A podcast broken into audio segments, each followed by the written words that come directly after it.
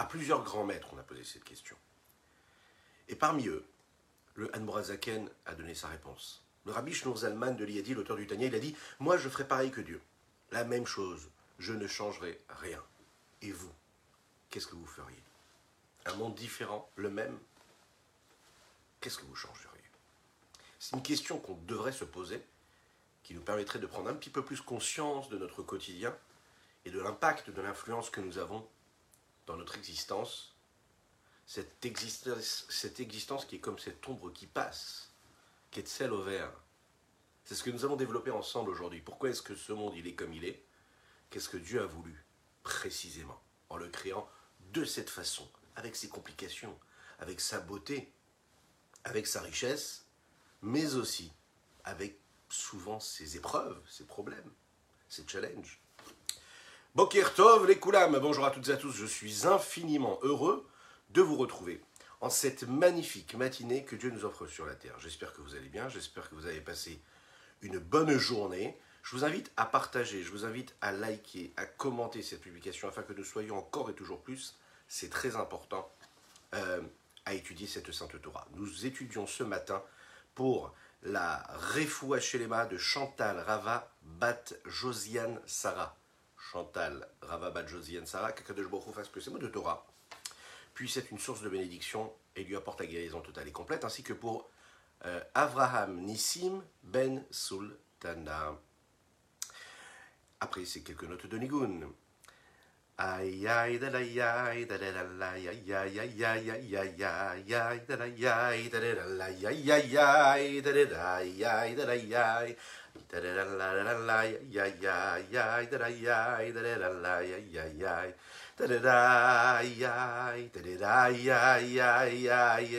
מתי קהתי מר ניחש יפוץ ומיינות חחוצה טרידאי יאי היי יאי יאי יאי מתי קהתי מר ניחש יפוץ ומיינות חחוצה טרידאי יאי מתי מתי מתי מתי כהתימר לעיר שיפוצו, מתי מתי מתי מתי כהתימר Qu'est-ce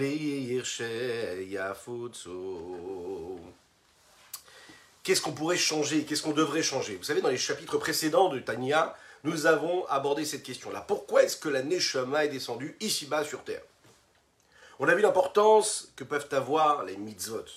On a vu les mitzvot concrètes, pourquoi est-ce qu'elles sont importantes? Celles qu'on doit faire dans la vie de tous les jours, dans notre pratique quotidienne. Nous avons aussi vu ensemble quelle était l'importance de l'étude de la Torah. Nous avons vu ensemble l'importance que pouvaient avoir ces mitzvot et cette étude de la Torah, ou cette tefila, sur la présence de la Shekhinah ici-bas sur terre. Ça veut dire, on veut faire résider, dévoiler la présence divine ici-bas sur terre, on doit pratiquer, on doit agir en conséquence. Comment? Pourquoi? Comment? Oui, alors, le rabbi Shnouzalan nous l'a dit, qu'à chaque fois qu'on crée ici un réceptacle pour faire résider ici-bas Dieu, on lui permet d'exister. C'est comme pour tout. Quand on veut créer un contenant et du contenu, il faut mettre eh les efforts qu'il faut pour y arriver. La question qu'on va essayer d'aborder ensemble, c'est pourquoi c'est si important de sanctifier notre corps? Pourquoi est-ce qu'il faut qu'il y ait comme ça cette lumière de Dieu qui s'immiscie, qui s'introduit en nous et qui nous transforme. Pourquoi est-ce que notre matérialité ne peut pas rester celle qu'elle est? Pourquoi est-ce qu'il faut qu'il y ait ce transfert-là, cette transformation-là? Pourquoi est-ce qu'on ne pourrait pas dire qu'on compartimente la sainteté, la pureté d'un côté, le corps et la vie de l'homme de tous les jours, matériel, physique, grossière, d'un autre côté? Pourquoi est-ce qu'il faut qu'il y ait vraiment euh, cette communication entre les deux? Dans ce 36e chapitre du Tanya, nous allons passer du micro au macro. Dans le micro, on est plus dans le but de chacune et chacun d'entre nous. C'est-à-dire, pourquoi est-ce que nous, sommes nés Pourquoi est-ce que Dieu nous a créés? Passer plutôt du côté du macro, à savoir quelque chose de beaucoup plus global, quelque chose qui nous englobe un petit peu tous. C'est la question de toutes les questions, à savoir, quel est le but de toute cette création-là? Quel est le but de tout cela? Cette question, elle s'intensifie quand on voit ce qui se passe dans le monde dans lequel on vit et qu'on a souvent vécu, un monde qui n'est pas du tout, du tout parfait. C'est un monde dans lequel il y a beaucoup de problèmes. Il y a des guerres, il y a des épreuves, il y a des faiblesses. Pourquoi est-ce que le monde a été créé de manière si compliquée? Pourquoi tant d'épreuves? On a la on croit en Dieu. Mais pourquoi tant d'épreuves? Pourquoi c'est si compliqué? Pourquoi de la détresse? Pourquoi est-ce qu'on doit être dans une position, on doit aller apporter de la joie à quelqu'un d'autre? Pourquoi est-ce qu'on doit être dans une position de se dire il faut surtout pas faire la guerre, il faut faire la paix? Pourquoi est-ce qu'on doit être confronté constamment à ce combat? Pourquoi est-ce que la normalité ce serait pas de l'harmonie, une vie paisible, sereine? Pourquoi? Pourquoi est-ce que la nature est si mauvaise a priori? Pourquoi c'est si problématique? Alors, le rabbi Zalman ici va nous montrer comment le micro peut avoir une incidence sur le macro et que quand justement l'homme, il fait ce qu'il fait, et il s'occupe de son corps et il le sanctifie, à ce moment-là, bien sûr, c'est le grand cercle qui peut en profiter. Lechaim, lechaim, lechaim, lechaim.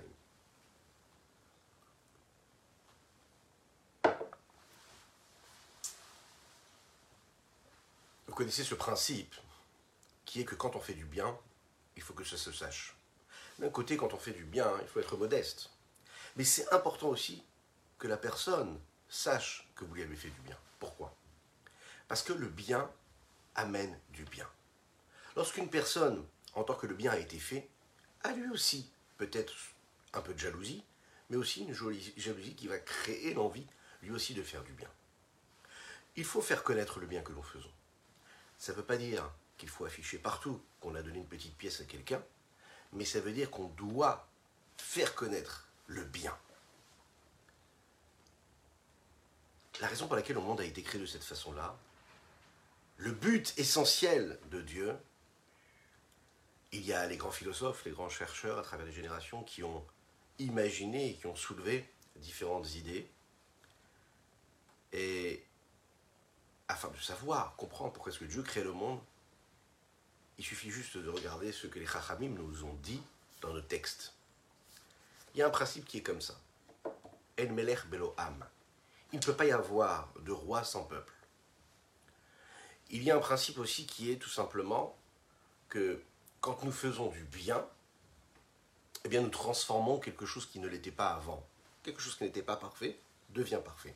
Dieu a donc créé le monde en faisant en sorte qu'avec ses manquements, avec ses manques, avec ses lacunes, en y introduisant de la Kdusha, de la Torah, le peuple juif, eh bien le bien vient ici-bas sur terre. Alors oui, bien sûr qu'il y a des dérives, il y a parfois du bien qui n'est pas fait, pas assez, il y a parfois l'inverse du bien qui est causé. Mais le but, il est là. Deuxième chose, Akadosh a créé le monde afin que tous et toutes le connaissent et le reconnaissent. S'il n'y a pas de créature, il n'y a personne qui peut reconnaître Dieu. Comme le dit le Zohar, et nous allons le voir dans le texte, Begine de Ishtamude Honne, afin qu'il le sache, afin qu'il le connaisse, afin qu'il l'observe. La question qu'on doit se poser, c'est si réellement ce monde-là dans lequel nous vivons suffit pour accomplir et matérialiser la volonté de Dieu, afin que le monde soit bon et qu'il fasse connaître la présence de Dieu.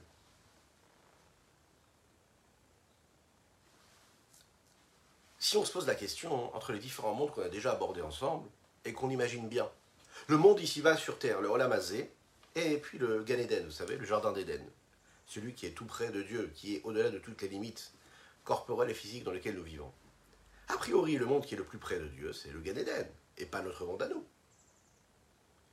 Bien sûr que le Gan Eden, lui, sans commune mesure, est considéré comme du bien, donc Dieu, qu'est-ce qu'il veut? Il veut un monde qui reconnaisse qu'il est bien. Mais voilà, le Gan Eden, il est bien.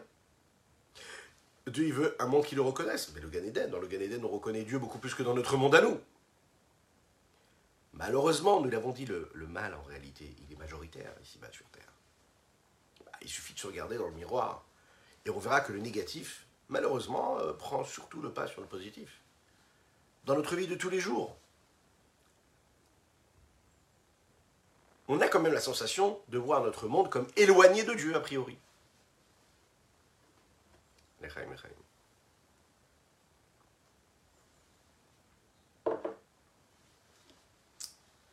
Les mondes supérieurs, les mondes supérieurs, le monde des anges, le monde des âmes, le monde des séphirotes, de tous ces niveaux de spiritualité très élevés.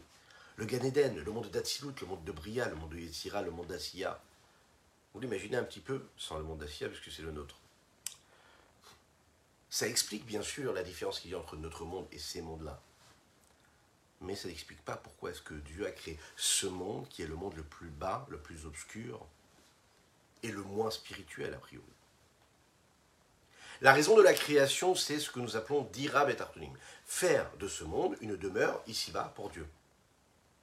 La question qui reste, c'est pourquoi est-ce que Dieu crée ce monde ici-bas à nous et que pour pouvoir résider ici-bas, il doit résider vraiment dans un endroit où le mal est très présent, où la difficulté est présente, où la souffrance, où les épreuves, où le mal existe. Pourquoi? On peut trouver un élément de réponse dans les mots du Midrash Tanhuma. Dans les Shirachirim, ce texte-là qui a été écrit par Shlomo Ameler, il est dit comme ça Bati legani achoti kala.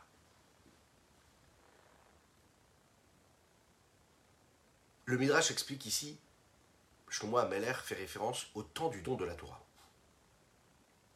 Et par la suite, il va décrire quel est le but de la création du monde. Le Zohar dit comme ça Dieu a voulu faire résider ici bas sur terre, précisément dans un monde qui est aussi bas, aussi éloigné a priori de toute spiritualité. C'est précisément ici qu'il a voulu résider. Alors on va essayer un petit peu de réfléchir et de se concentrer sur ces mots-là qui sont des mots essentiels parmi lesquels on peut voir très très souvent des explications de la Chassidoute, dans le Zohar, dans la Kabbalah, parce que ça fait référence vraiment à la volonté du ciel. Oui, pourquoi est-ce que Dieu crée le monde Nit Ave, Dira et Tartonim. Nit Ave, on a posé une fois la question au Admorazakan Rabbi Shonzalman de l'Iyadi, on lui a demandé comme ça. Pourquoi est-ce que Dieu a voulu faire de ce monde-là une demeure ici-bas Il a répondu, quand on a des plaisirs, qu'on a des désirs, eh bien on ne se pose pas de questions. Ils viennent comme ça. Donc si Dieu a eu ce désir-là, une ta'ava, une pulsion comme ça, qui lui est venue, on ne peut pas poser de questions. En fait, on va regarder ici et approfondir. Il y a quelque chose de très profond dans cette histoire-là. Lorsqu'un homme fait quelque chose et qu'on lui pose la question, on lui dit pourquoi est-ce qu'il a fait cette chose-là? On part du postulat qu'il avait un besoin, une nécessité de faire ce qu'il a fait. Et que quand il fait ce qu'il a fait, il est en train de remplir ce manquement. Ok. Mais quand on parle de la création du monde, a priori Dieu, il ne lui manquait rien, puisqu'il dépasse les limites du monde. Donc si il ne lui manque rien, pourquoi est-ce que comme les hommes, quand nous faisons quelque chose, nous le faisons pour pallier un manque, pour combler un manque, qu'on le veuille ou non? Dieu, il n'a pas de manque. Donc s'il n'a pas de manque, pourquoi est-ce qu'il fait? Il est en train de combler quel manque? Donc on est obligé de dire que c'est comme un plaisir, une pulsion qui nous vient.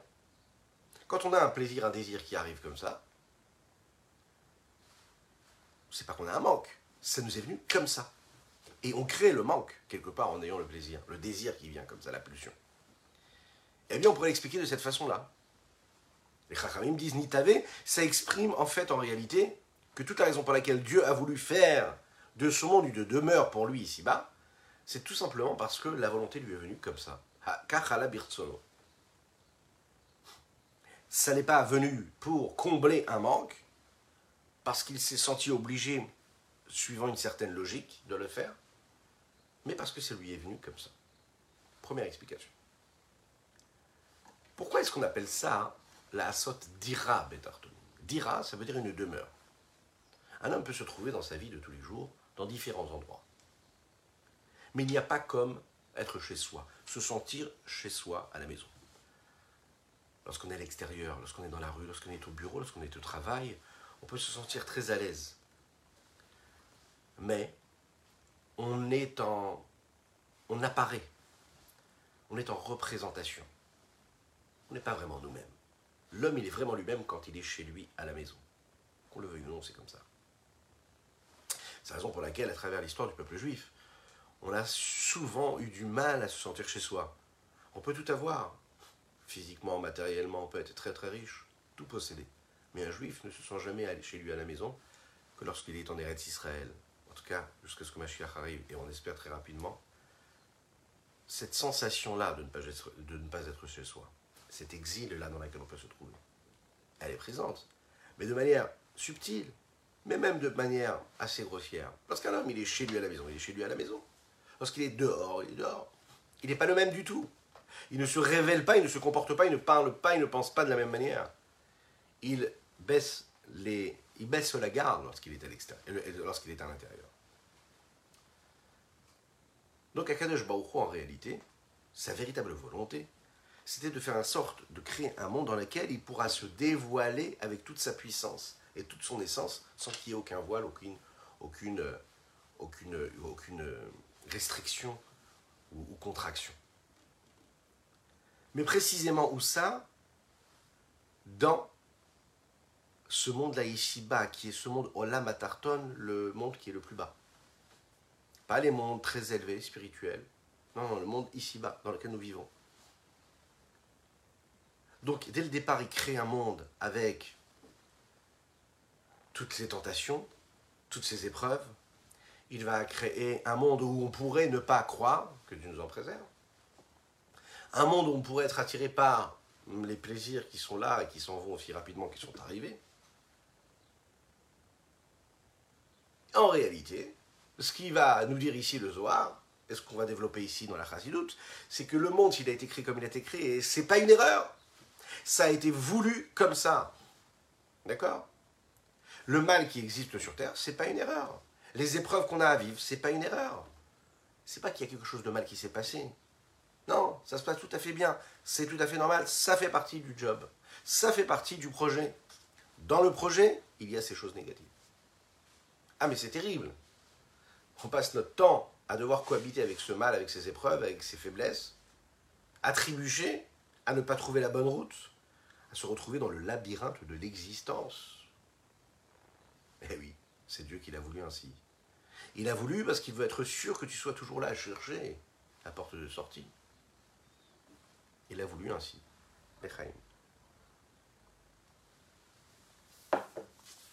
Donc, il ne nous a pas créé dans un monde qui serait neutre, il nous a créé dans un monde difficile. En général, on prend du plaisir lorsqu'il y a quelque chose de nouveau qui nous est arrivé. Lorsqu'on est capable de créer quelque chose de nouveau. Lorsqu'on est capable de faire ou de transformer quelque chose qui existait déjà. Le vrai plaisir, c'est quand on fait quelque chose de nouveau. En tant qu'être humain, nous n'avons pas la possibilité d'expliquer pourquoi Dieu a créé et a choisi ce monde matériel. On est capable de savoir qu'est-ce qu'il a choisi.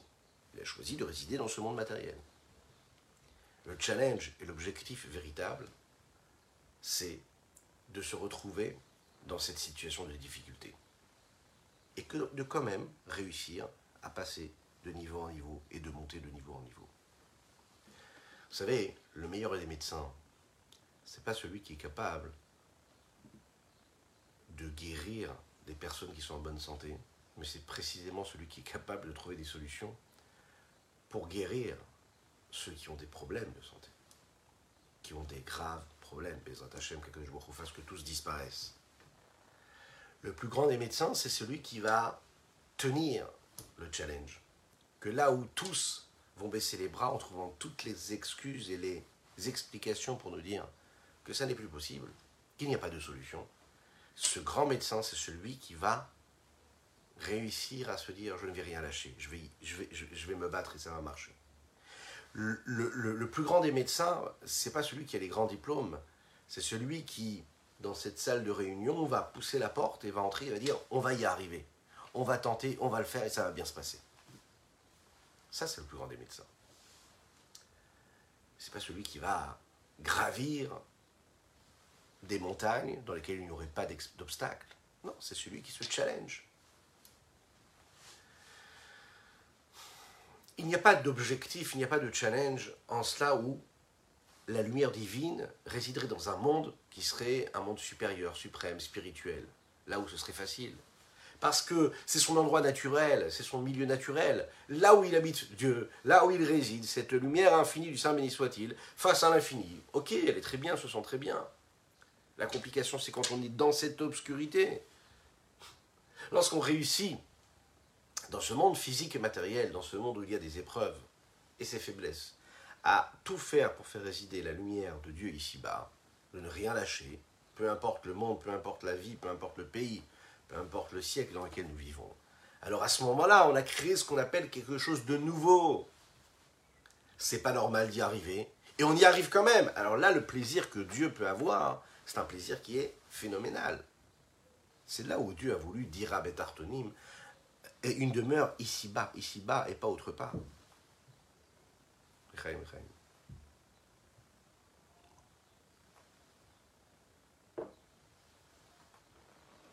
Vous savez, c'est comme ce perroquet. C'est comme ce perroquet qui est à côté des conseillers du roi. Et les conseillers du roi, chacun dit, chacun disent ce qu'ils ont, ce ont à dire. Vous avez des grands intellectuels, des grands philosophes. Chacun essaye de briller avec ses connaissances. Puis le, roi écoute, hein, il est intéressé. Et à côté, vous savez, il a un petit perroquet. Il a un petit perroquet qui est là. Et il écoute le petit perroquet. Et à chaque fois que le perroquet dit quelque chose, eh bien, le roi se met à rire. Le roi est heureux. Ok? Qu'est-ce qui se passe? Il a le plus grand intellectuel à côté de lui, le plus grand philosophe. Pourtant, c'est le perroquet qui le fait rire. Pourquoi? Parce que le perroquet fait quelque chose de spécial. D'accord? Ce qui est normal, ça apporte pas autant de plaisir que ce qui est spécial.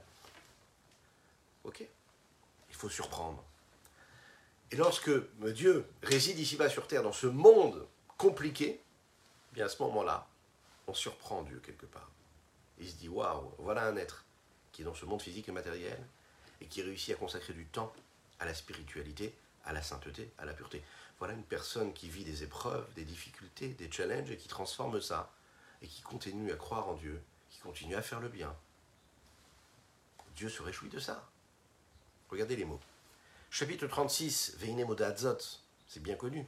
Ma'abar ce que les chachamim, nos sages, de mémoire béni disent, chez Tachlit Briat le but de la création de ce monde-là, il est que chez Nithava Hakadosh Baruchu liotlo diravetartonim. Hakadosh Baruchu a le désir, a eu ce désir-là. Hakadosh Baruchu, il a eu ce désir que de faire de ce monde-là une demeure pour Dieu ici-bas. Rabbi Levitzrak de Berditchev est connu comme étant celui qui était le défenseur du Ham Israël, du peuple juif. Il avait l'habitude de dire comme ça Maître du monde, si tu, avais, si tu mettais devant les yeux d'une personne ce monde-là, ok, mais tu mettais aussi devant lui le monde futur, ce que nous appelons le Olam Abba, le Gan Eden. Et que tous les plaisirs qu'il y a dans ce monde-là, tu les écrivais, tu les inscrivais dans le, des livres, sache une chose, tu peux être sûr qu'il n'y aurait pas un seul juif qui enfreindrait la loi de la Torah, qui ferait une seule avéra. Pourquoi? Parce que si la nature serait qu'on se retrouverait dans le Gan Eden à profiter de la lumière de Dieu, de la spiritualité, de la sainteté, il n'y a aucun plaisir qui nous permettrait, qui, nous attirerait, puisque les plaisirs seraient inscrits dans les livres et non pas dans la réalité de la vie de tous les jours. Et toi, qu'est-ce que tu as fait? Tu as fait l'inverse. Le Gan Eden, tu l'as laissé écrit dans les livres. Quelque chose qu'on peut étudier, qu'on peut comprendre, qu'on peut imaginer. Mais la réalité des problèmes de la vie, les plaisirs du monde, tu les as mis face à nos yeux. Alors, Rabbi Levitzrak de Badchev, qui était le défenseur et l'avocat du peuple juif, de dire à Dieu Comment est-ce que tu peux t'imaginer qu'il y ait moins de fautes que ce qu'il y en a? C'est normal que le juif trébuche. Tu l'as mis dans un monde où il peut trébucher. On peut dire que d'après le Hadmorazaken, c'est le but essentiel en réalité qui pourrait répondre à cette histoire de Rabbi Yitzhak de Berditchev. C'est le projet divin. De mettre le Gan Eden dans les livres et les plaisirs face à nos yeux. En fait, pourquoi? Dieu l'a voulu ainsi. De telle façon à ce que le monde soit méritant, ce monde qui est ici-bas, si inférieur, si grossier. Et dans ce monde-là, l'homme aura l'objectif de faire de ce monde-là une demeure pour Dieu ici-bas. De se renforcer, de prendre la force, d'aller à l'inverse de son penchant, d'accomplir la volonté de Dieu. Comme nous l'avons dit, que l'Admorazaken ici, en fait, ce qu'il attend de nous, c'est précisément qu'on puisse transformer ce qui pourrait être a priori quelque chose de banal en quelque chose d'exceptionnel. Alors, selon quels critères on est capable de fixer, de définir ce qui est supérieur ou inférieur? La réponse c'est que, selon nos critères à nous humains, la notion d'inférieur et de supérieur peut être expliquée de différentes façons. Au niveau physique, la différence qu'il y a par exemple entre ce qui est bas et ce qui est haut.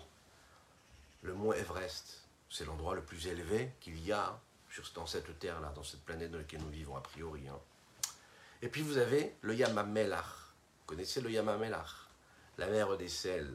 Oui, celle qui se trouve en Eretz Israël, un peu plus bas comme ça, quand vous dépassez Yerushalayim. Magnifique. Eh bien, c'est l'endroit en réalité qui est le plus bas du monde, tel qu'il est décrit. On appelle ça la mer morte en français, mais c'est une très mauvaise euh, euh, traduction, parce que c'est un mot qui est négatif. Du niveau, ça c'est du niveau physique, pour voir les différences qu'il y a entre le plus haut et le plus bas. Maintenant, si on regarde un petit peu l'essence de la définition même de la différence qu'il y a entre le spirituel et le matériel, plus c'est spirituel et plus c'est appelé supérieur. Moins c'est spirituel et plus ça descend vers le matériel et la grossièreté, et la matière quelque part, alors ça devient inférieur. La question c'est comme ça. Est-ce que Kadosh est défini comme un être supérieur ou un être inférieur? D'un premier regard, Akadosh bien sûr, doit être défini comme étant quelque chose de supérieur. Parce qu'il est a priori spirituel. Parce que dans nos mots, dans le texte, dans ce que nous avons reçu de nos parents, de nos grands-parents, Dieu, il est dans le ciel. On élève les yeux vers le ciel. Oui, spirituellement. Mais il faut savoir que si nous disons que Dieu, il est supérieur, dans le sens où on est en train de le limiter, ça veut dire qu'il est supérieur, qu'il est spirituel, mais qu'il n'est pas inférieur, et donc qu'il n'est pas matériel. Ça voudrait dire qu'il se trouve plus dans la spiritualité que dans la matérialité. Ça veut dire que la spiritualité est bien plus proche de lui que la matérialité. Ça voudrait dire que pour se rapprocher d'Akadosh Baruch pour se rapprocher de Dieu, il faut donc devenir des êtres qui devraient être plus supérieurs et plus spirituels, et quelque part de se détacher de la matérialité dans laquelle nous vivons.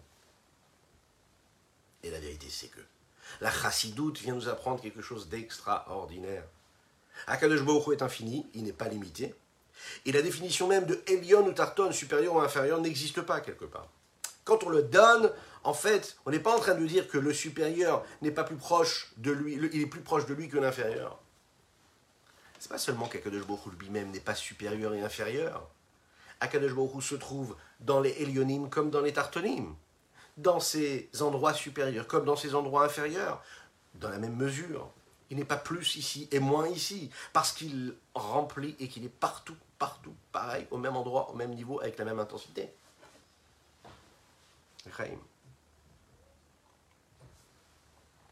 Mais la question qui se pose ici, c'est quoi? Si aux yeux de Dieu, tout est égal, et qu'il se trouve dans chaque endroit avec la même mesure, quelle valeur et quel sens peuvent avoir ces notions-là? Que nous avons décrites juste avant, à savoir le supérieur ou l'inférieur, le Elion et le Tarton A priori, on ne doit plus parler de cette façon-là. On ne doit pas parler de en haut et d'en bas, parce que Dieu est partout à la fois le même. Pourquoi est-ce qu'on définit et qu'on décrit et qu'on stigmatise quelque part ce qui pourrait être l'inférieur ce qui pourrait être le supérieur? L'explication, elle est qu'on doit comprendre bien quelque chose. Deux points. C'est que il y a le regard de l'homme et le regard de Dieu. Par rapport au regard de Dieu, bien sûr qu'il n'y a pas de supérieur et d'inférieur. Dieu, il est partout à la fois le même. Par rapport à l'homme, c'est pas pareil. Par rapport au regard que nous avons, c'est différent. On va le voir tout de suite. Il dit comme ça dans le Tanakh, Ani Havaye shaniti. Dieu il dit, je n'ai jamais changé. Je suis le même, celui que j'étais avant, ce que je serai et celui que je suis maintenant. Nous le disons tous les jours dans la tefila, Hatta hu ad shelo nivra olam. Tu es celui qui a été créé et qui a été, pardon, pas créé, qui a été avant que le monde ait été créé. Olam. Et tu es celui qui est depuis que le monde a été créé. Qu'est-ce que ça veut dire? La Chassid nous explique que c'est le même Dieu qui était là avant, avec autant de présence qu'il l'avait, qui n'a jamais été altéré qui n'est pas du tout altéré, même maintenant une fois qu'il crée le monde. C'est-à-dire que toute la création, et toutes les créations, et les créations des différents mondes qu'il y a, spirituels ou inférieurs, peu importe leur niveau, sont les mêmes. Le monde dans lequel nous vivons, où a priori la présence de Dieu est voilée, il n'y a aucun changement au niveau de Dieu lui-même. Dieu n'a pas changé. Sa présence n'a pas été altérée. Il remplit le monde partout, tout le temps. Ça aussi apporte quelque chose, un, éclairage sur la question qui est, que nous avons eu juste avant. Comment est-ce que nous, nous pouvons nous rapprocher d'Akadosh Baruch Mais en fait, ce qu'il faut savoir, c'est que la spiritualité, elle n'est pas plus proche de Dieu que la matérialité. Donc quelque part, c'est très important de le comprendre ça. C'est pas parce que tu vas te détacher de la matérialité du monde que tu vas te rapprocher plus de Dieu, parce que Dieu il est pareil dans la matérialité dans la spiritualité. Tu as tendance à penser que ce qui est spirituel, c'est automatiquement plus proche de Dieu. Mais non. Dieu, il est partout à la fois dans la matérialité comme la spiritualité. Je vous rassure, on va répondre à toutes les questions qui surgissent tout de suite maintenant et avec lesquelles on aurait peut-être un problème. En fait, il faut savoir que par rapport à Kadosh par rapport à Dieu, en effet, il n'y a pas de différence entre le matériel et le spirituel. Par rapport à nous, les créatures, oui, Akadosh Baruch ne se dévoile pas partout. Akadosh Baruch Dieu, il est caché.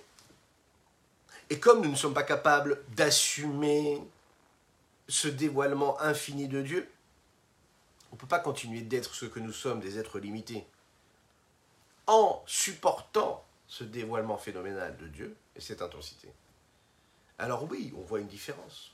Oui, en effet, Dieu il est voilé, Dieu il est caché dans cette matérialité. La différence qu'il y a entre l'inférieur et le supérieur, c'est au niveau, quelque part, on pourrait le définir à travers la notion de dévoilement ou de ce qui pourrait être caché. À combien la présence d'Akadosh Baruch de Dieu, elle se dévoile Dans l'endroit, dans le monde, dans la chose, dans l'élément, dans l'homme, précisément. Plus sa présence est là, plus on pourrait le considérer comme supérieur. Vous voyez? Plus sa présence est cachée et non pas dévoilée, plus c'est considéré comme un endroit qui va être tarton. Donc ce qui va définir l'homme, ce qui va définir l'endroit, et qui va le va définir en tant que quelque chose de bas, ça n'est pas géographiquement, ça n'est pas même de quoi est-ce qu'il est constitué dans ses matériaux, mais dans son rapport au dévoilement à Dieu. Makom Kadosh, un endroit Kadosh, c'est un endroit où le dévoilement de Dieu se fait. Dès l'instant où on dévoile Dieu dans cet endroit-là, c'est un dévoilement qui est assumé, la sainteté est présente. Alors à ce moment-là, il prend une dimension qui dépasse même les limites de l'endroit, de l'espace dans lequel il se trouve. Et nous, les hommes, chacun avec son niveau, ça se passe de la même manière. En fonction du rapport que nous avons avec le dévoilement, on définit ce qui est en haut, ce qui est en bas, où est-ce qu'on se trouve? C'est de cette façon-là qu'on peut le définir. Quand on regarde les choses de cette façon-là, il y a d'infinis niveaux entre ce qui est dévoilé et ce qui est caché. Il y a d'infinis niveaux entre ce qui est supérieur et inférieur. C'est un peu comme la lumière du soleil.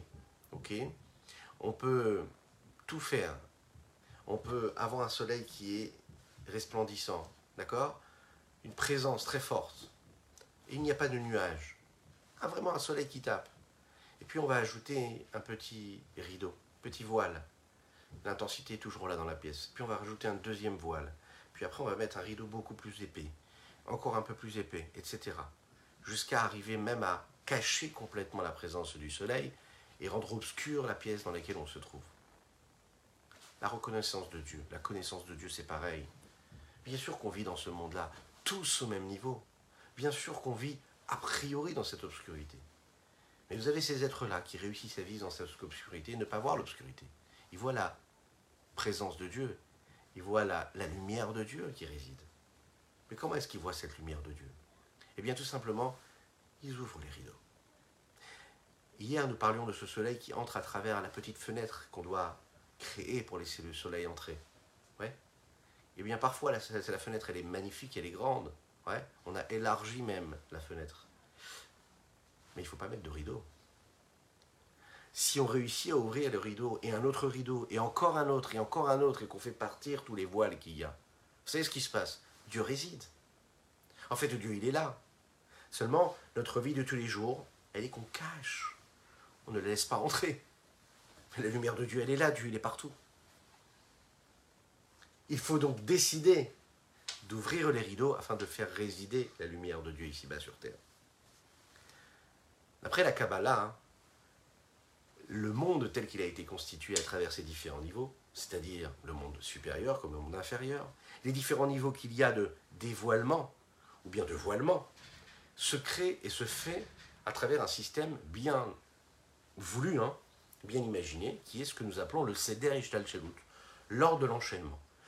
L'enchaînement de différents mondes. Qu'est-ce que c'est Ishtalchelut Ishtalchelut, vous savez, c'est comme cette chaîne-là qui est faite d'anneau avec un autre anneau, hein, la notion de cause à effet. Vous avez donc une, chaîne qui est faite de ces anneaux qui sont introduits l'un dans l'autre, l'un dans l'autre, l'un dans l'autre. De telle façon à ce que chaque anneau, en réalité, est en relation avec l'autre. Et c'est parce que l'un est dans l'autre qu'il y a une continuité de tout. Cette idée-là, c'est de dire que le monde inférieur dans lequel nous vivons, peut-être qu'il est tout en bas de la chaîne, mais il est directement relié au monde qui est le monde le plus supérieur. Et de cette façon-là, ce qui est tout en bas est relié à ce qui est tout en haut. Il est peut-être tout en bas, mais il est relié avec ce qui est tout en haut. Ce qui veut dire ici que quoi? Cette idée, c'est de dire que dans le monde le plus supérieur, il y a un dévoilement de Dieu. Nous l'avons dit, qu'est-ce que ça veut dire supérieur? Ça veut dire qu'il n'y a pas de voile. Ça veut dire que l'intensité est au maximum de présence de Dieu. La lumière de Dieu, elle va donc faire ce voyage et traverser tout ce système des tsimtsumim, des compressions de voile petit à petit jusqu'à descendre dans notre monde ici-bas, là où il y a un voile. Et après avoir vécu ce voile, il y en a un autre qui va s'installer. De monde en monde, jusqu'à ce que dans ce monde à nous, dans lequel nous vivons, il y ait ce voile total. De manière globale, dans la Kabbalah, hein, c'est appelé ce voyage qu'il y a de cette lumière, de cette présence de Dieu, euh, traverse quatre mondes. Le monde d'Atsilut, le monde de Bria, le monde de Yetzira et le monde d'Assia. Comme nous disons tous les jours dans la Tefila le matin, dans les bénédictions du matin, en rapport avec la création de la Neshama, quand on remercie Dieu de nous avoir rendu notre âme, en bonne santé, Bezrat Hashem pour chacune et chacun. Nous disons comme ça, Neshama, Shenatatabi, Teoraï, la Neshama que tu m'as donnée, elle est pure. Peu importe ce que je vais faire, peu importe ce à quoi je vais penser, je vais dire, ou peu importe. Déjà à la base, nous l'avons dit, elle est pure, cette Neshama, il faut le savoir. Ata Berata, toi tu l'as créée, c'est le monde de Bria. Ata Yetzarta, c'est toi qui l'as créé. D'une autre façon, tu l'as façonné, c'est le monde de Yetzira. Viata Nefartabi, et c'est toi qui as insufflé. Lors de la création, ce qu'elle est, ça c'est le monde d'Assia. On traverse tous les mondes dans ce texte-là. C'est-à-dire que l'âme de chacun, elle est pure. Qu'est-ce que ça veut dire qu'elle est pure Elle est au-delà de tout voile. Elle est dans le monde d'Atsilut, là où on est dans l'infini. C'est le Ensof qui rayonne là-bas dans ce monde d'Atsilut, il y a cette Neshama-là. La provenance de chaque Neshama, c'est ce monde-là, vous imaginez un petit peu? Il y a des Neshamot après qui viennent des autres mondes, ça on le sait. Mais l'idée est de dire qu'à la base, notre Neshama, elle est Théora, donc peu importe, comme on l'a dit juste avant, peu importe ce qu'on va faire, hein, il faut toujours se rappeler que la source, elle est pure. Donc ne jamais abandonner. Ne jamais remettre en question l'objectif que nous devons remplir, atteindre. On ne va pas rentrer maintenant dans tout le détail de chacun des mondes, mais l'idée globale est de dire que le niveau, la mesure de dévoilement de Dieu qu'il y a, lorsqu'il descend de monde en monde, se fait de manière graduelle et évolutive. Atsilut, c'est le monde où tout est bien. On voit de manière dévoilée comment Milvado, il n'y a rien d'autre que Dieu. Le monde de Bria, majorité de bien et minorité de mal. C'est le le, démarrage, c'est le commencement même, on commence à être. Il y a autre chose a priori que Dieu. Quand on dit autre chose, ça veut dire qu'on se sent exister indépendamment, une forme d'indépendance. Yetzira, c'est le troisième monde. Là, c'est moitié bon et moitié mal. À ce moment-là, c'est le fait qu'il y ait une forme d'indépendance et qu'il soit assumé quasiment, de manière égale à ce qui pourrait être le bon et l'infini. Et puis nous arrivons dans le monde d'Assia, le monde dans lequel nous vivons, qui est un monde où majoritairement mauvais et avec un peu de bien. Et là, à ce moment-là, c'est l'indépendance de l'autre, de, l'homme, de l'être, qui, qui, là s'impose et qui, qui devient en réalité totalement détaché de sa source. C'est la raison pour laquelle, parfois, quand on s'étonne, on se dit Mais c'est pas possible. Pourquoi est-ce que le monde va tellement mal? Pourquoi est-ce que c'est si difficile? Pourquoi est-ce que quand on regarde notre journée passée, on se dit J'ai eu beaucoup plus de complications que de facilité? Pourquoi est-ce que quand on regarde la vie d'un homme qui grandit, qui évolue, qui se marie qui a des enfants, il se dit Mais si je regarde mon existence, je me rendrai compte qu'il y a eu quand même pas mal, une grande majorité de difficultés. Mais parce que ça fait partie du projet divin. La chassidoute, vient te dire, tu sais que le monde dans lequel tu vis, il est voulu de cette façon-là. Dieu, il a voulu vraiment résider dans ce monde-là où il y aurait une majorité de mal. Pas dans un monde où il y aurait une majorité de bien. Il veut un monde où il y a une majorité de difficultés.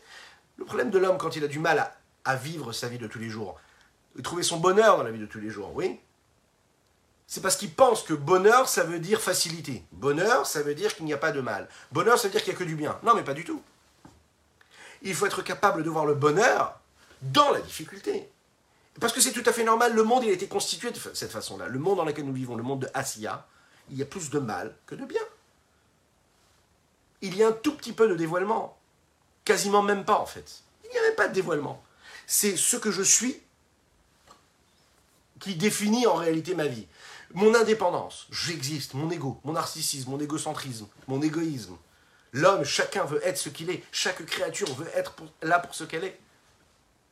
Donc en effet, pourquoi est-ce que tu es surpris des difficultés? Pourquoi est-ce que tu es surpris de vivre dans un monde où le mal est persistant? Bah, En effet, s'il y a beaucoup de mal, c'est parce qu'on ne travaille pas assez, on ne fait pas assez de mitzvot, et qu'on ne dévoile pas assez la lumière. Mais c'est tout à fait normal, ne sois pas surpris. Vous savez, quand on dit à un enfant ne sois pas surpris, t'inquiète pas, pendant la vie, il y aura des difficultés. C'est comme ça, et parce que c'est Dieu qui veut que ce soit comme ça, eh ben on n'aborde pas les choses de la même manière. Après, on n'est pas surpris des difficultés. On n'est pas surpris du mal qu'il y a dans le monde. Parce qu'on sait que c'est normal qu'il soit là. La seule chose, c'est que nous, on doit être plus, plus, plus que normal, parce que même si la norme est mal, eh bien, nous, on doit chercher à dépasser cette norme-là. C'est-à-dire à faire résider Dieu, c'est-à-dire à dévoiler ce qui était caché. Donc le monde des Dacia, dans lequel il y a une majorité de mauvais et de mal, oui, où on se sent être, ben on se sent être parce que justement, le mal est persistant et grandissant. Mais on doit se rappeler que cette minorité de bien et de bon, elle est là pour nous rappeler qu'on doit transformer ce mal. Dans chacun des mondes, il y a dix forces. Ces dix énergies-là, c'est dix séphirotes. Les dix séphirotes divines, c'est dix forces. Et dans ces séphirotes-là, il y a une influence, il y a Dieu qui se révèle, qui donne, qui va traverser chaque séphira, chaque niveau, chaque force. Et de cette façon-là, à travers chaque séphira, il va, à travers cet enchaînement-là, des différents niveaux, eh bien s'introduire, s'immiscer, et puis se contracter aussi petit à petit, de manière évolutive. Le monde dans lequel nous vivons, c'est le monde de l'action. Et dans ce monde-là, monde matériel, qui a priori défini comme le temps le plus bas, mais attention, nous l'avons dit, qu'est-ce que ça veut dire le plus bas? Pas le plus bas parce qu'il a moins de valeur. Le plus bas dans le sens où il est le plus voilé, le plus caché. Dieu. Alors nous, dans lesquels on a l'impression de ne pas voir la présence divine, devant nos yeux, on peut voir les lois de la nature. On a l'impression de voir une nature qui est indépendante, qui vit selon ses lois à elle, la créature, chaque chose, chaque élément. A priori, on ne voit pas comment Dieu s'immiscie, s'introduit à l'intérieur. Les hommes sont tous nés, sont concentrés, sont autocentrés même, on pourrait le dire sur leur, sur leur même, sur leur propre existence. Chacun est auto-centré, chacun se dit j'ai ma mission à moi. À tel point qu'il y a même des êtres qui sont capables de, malheureusement, renier la présence divine, l'existence même de Dieu, que Dieu nous en préserve. Parfois même faire l'inverse de la volonté de Dieu. Paro, Paro, qu'est-ce qu'il a dit en Égypte? Il a dit Lo yadati et Hashem. Mi Hashem bekolo. Il dit Moi, je ne connais pas votre Dieu. Qui est ce Dieu-là qui ferait que je devrais vous écouter? Regardons dans les mots ce que le rabbi Zalman nous dit, et on va conclure sur ce sujet.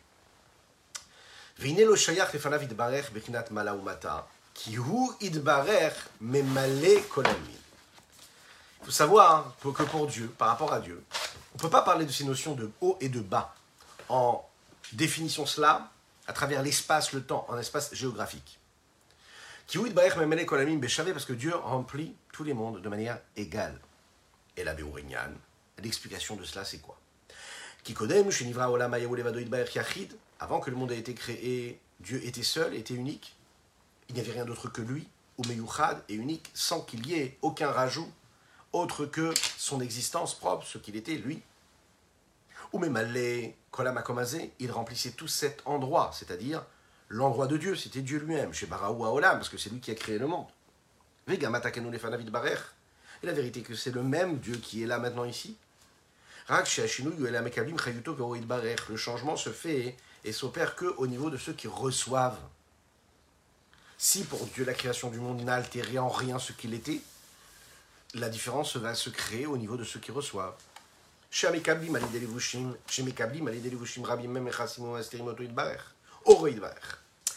Cette vitalité, cette lumière que nous recevons de Dieu, tous ceux qui reçoivent, c'est-à-dire toutes les créatures, ne la reçoivent pas hein, de manière directe, mais à travers tout un système de vêtements, entre guillemets, et ce vêtement-là va être euh, euh, euh, ajouté à un autre vêtement et un autre vêtement. Et qu'est-ce que s'appelle ces vêtements-là ben, Le vêtement, c'est des réceptacles, c'est des récipients qui vont, eux, recevoir cette lumière-là, qui vont l'adapter de niveau en niveau afin qu'on puisse en profiter, nous. De la même manière que des vêtements physiques matériels sont là pour cacher et pour protéger et pour isoler une personne ou quelque chose, et qu'à chaque fois qu'on rajoute une couche, eh bien, on cache, on protège l'élément qui est à l'intérieur. Eh bien la même chose, pour Akadosh ça va être pareil. C'est-à-dire qu'à chaque fois qu'il va y avoir une couche qui va cacher, qui va voiler, eh bien, on va faire en sorte que cette lumière de Dieu soit encore protégée peut-être, mais voilée encore plus. Pourquoi? Ben, Comme il est dit dans le Chumash Shemot, qui, qui est dit qui lo'ir ani adam vachai, l'homme ne pourra pas me voir et vivre. Comme les Chachamim le disent, vous savez qu'il y a différents niveaux d'anges, il y a des, niveaux, des, des anges qui sont appelés des chayot. Et euh, eux-mêmes n'ont pas la possibilité de voir l'intensité de présence de Dieu, parce qu'ils ne peuvent pas vivre. Le chai, c'est-à-dire ce qu'on définit dans la Tfila, vous savez, chayot, c'est aofanim, euh, les srafim, les ofanim, chayot akodesh, qui a priori ne sont pas des hommes, d'accord? Qui, lui, l'homme, il est constitué avec une âme dans un corps physique, qui lui cache, on pourrait dire, grâce avec sa matérialité, sa grossièreté, euh, euh, euh, la présence divine. Mais même les anges qui n'ont pas de corps matériel pour cacher cette spiritualité-là, et qui eux déjà se tiennent et se trouvent dans ces mondes spirituels et très élevés, et qu'a priori pour eux, la présence divine, elle est claire, elle n'est même pas sujet, sujet il n'y a, pas de, a pas de question à se poser à ce niveau-là, ils ne peuvent pas voir et aussi saisir et percevoir l'essence même de Dieu.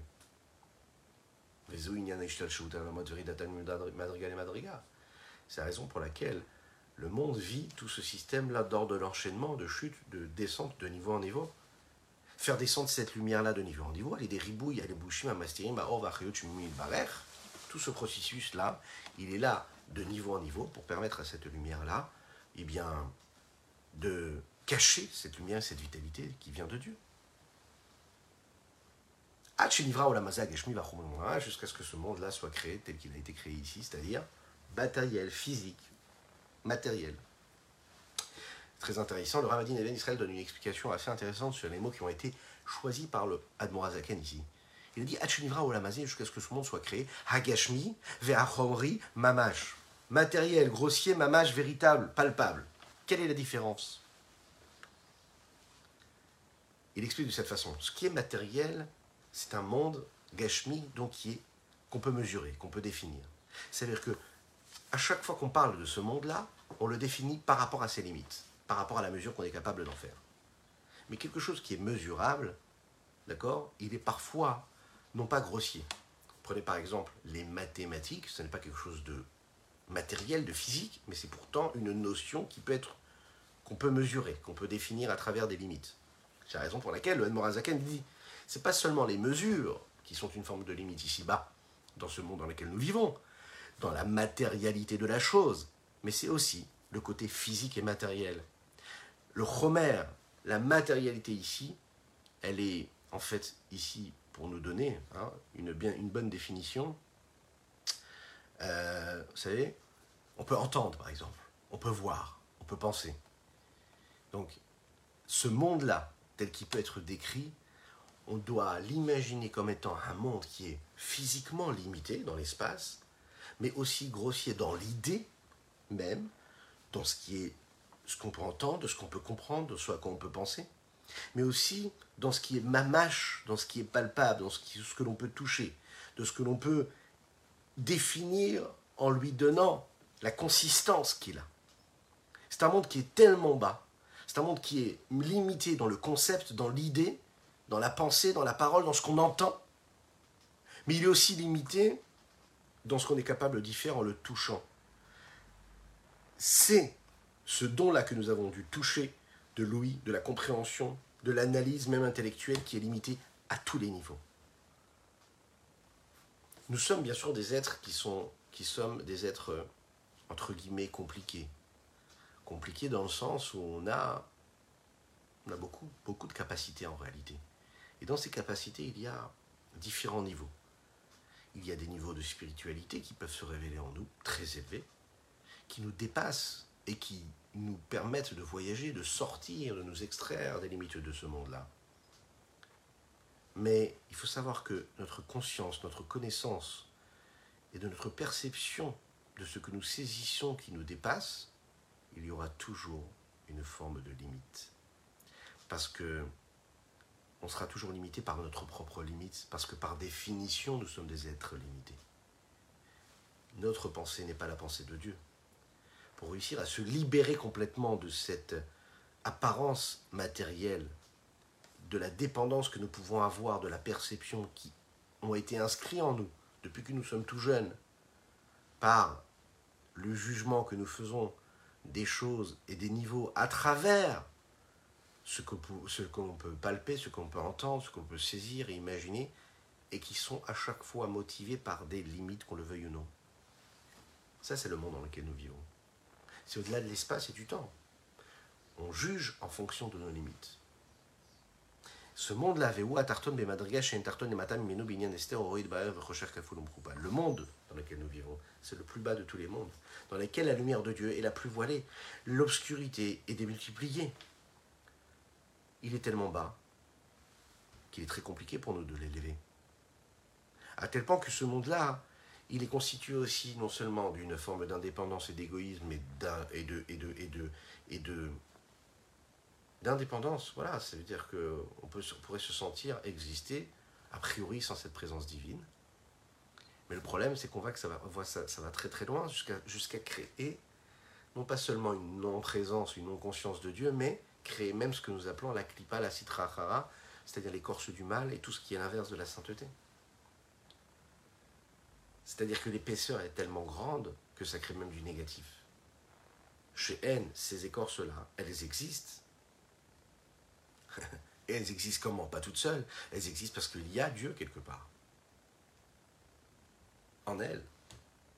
L'Omar Ani Od. Le monde dans lequel nous vivons, qui est le plus bas de tous les mondes, il est obscur. À tel point que l'obscurité, elle se mesure à la présence de Dieu. Elle se mesure à, à la lumière. Elle réussit à contrer cette lumière.